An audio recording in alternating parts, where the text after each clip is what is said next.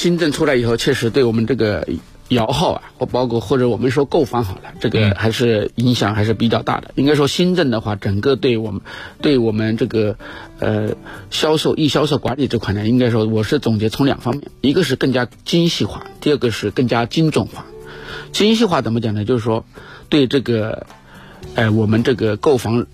人嗯人群的这个资格啊，可能审核更加精细化。比如说我们刚才说到的离婚三离婚的离婚三年的，按照离婚前的一个认购的这个套数来算的，嗯。包括社保，包括你这个房产的一个信息，房产就是你几套房子这个信息啊，可能这块工这块呢更加精细化，更加呃这个工整个一个工作呢，在这个我们就是易销售阶段，就是易售阶段呢，可能工作量也更多了，这个内容也更多了，也更加这个也更加全面了。这是一个。第二个精准化呢，精准化其实更多是落实刚才文件提到的，就是说要优先满足一个呃这个呃无房的一个购房无房的人群。嗯，比如说大家可能。呃，是前面一月份已经试点过的，别的区已经试点过的一个计分制啊，积分制就积分、算分数，这个也其实也就是说在落实我们刚才说的优秀优先购房人群的一个呃一个优先购房人群怎么个体现它来？其实在这里面新政里面的有一些细则上都会有有要有会有体现的。呃，简单一点说呢，就是说这个呃这里面有两方面啊，我要要讲一下啊，就是。新政的摇号制度呢，就是说摇号制度本身是没变化的，嗯啊，第二个呢，但是可能摇号的细则会有变化，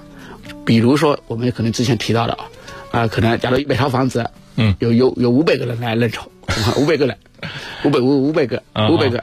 那按照之前的规则，只要你符合条件，可能五百个里面，假如有四百个审核下来，那四四百个那全部进去摇号了。哦，那现在的新规则，如果你这么高的比例的话，它不是这样，它只能一比一点三先进入。目前的啊，目前哦的一比一点三什么意思？就是那一百套房子只有一百三十个人能进入这个摇、这个摇号阶段。那我一百三十个人怎么怎么确定下来呃？怎么确定一百三十个人呢？嗯嗯，那就是刚才我们提到的一个积分，积分制度？按照积分制度，积分制度这个可能这个目前呢，就是可能每个项目还不一定完全相同。目前呢，大概一个口径呢，也是大家可能网上公开的媒体也能看得到，大概就是从家家庭、户籍，还有名下的房产、这个近期的购房记录等方，包括社保等方面啊，嗯进行一个综合打分。综合打分的话，就是每个项目可能看具体情况了，你到底能打多少分，对吧？哦，能打多少分？如果我们刚才说的，如果这个呃四百个人，呃一前一百三十到一百三十位的人，可能要要五十分，那可能五十分以上的都能摇，你四十九分的就不能、不能进入摇号了。嗯嗯按照之前的规则的话，你可能就没这个限制了，所以整个这个这个影响还是比较大的。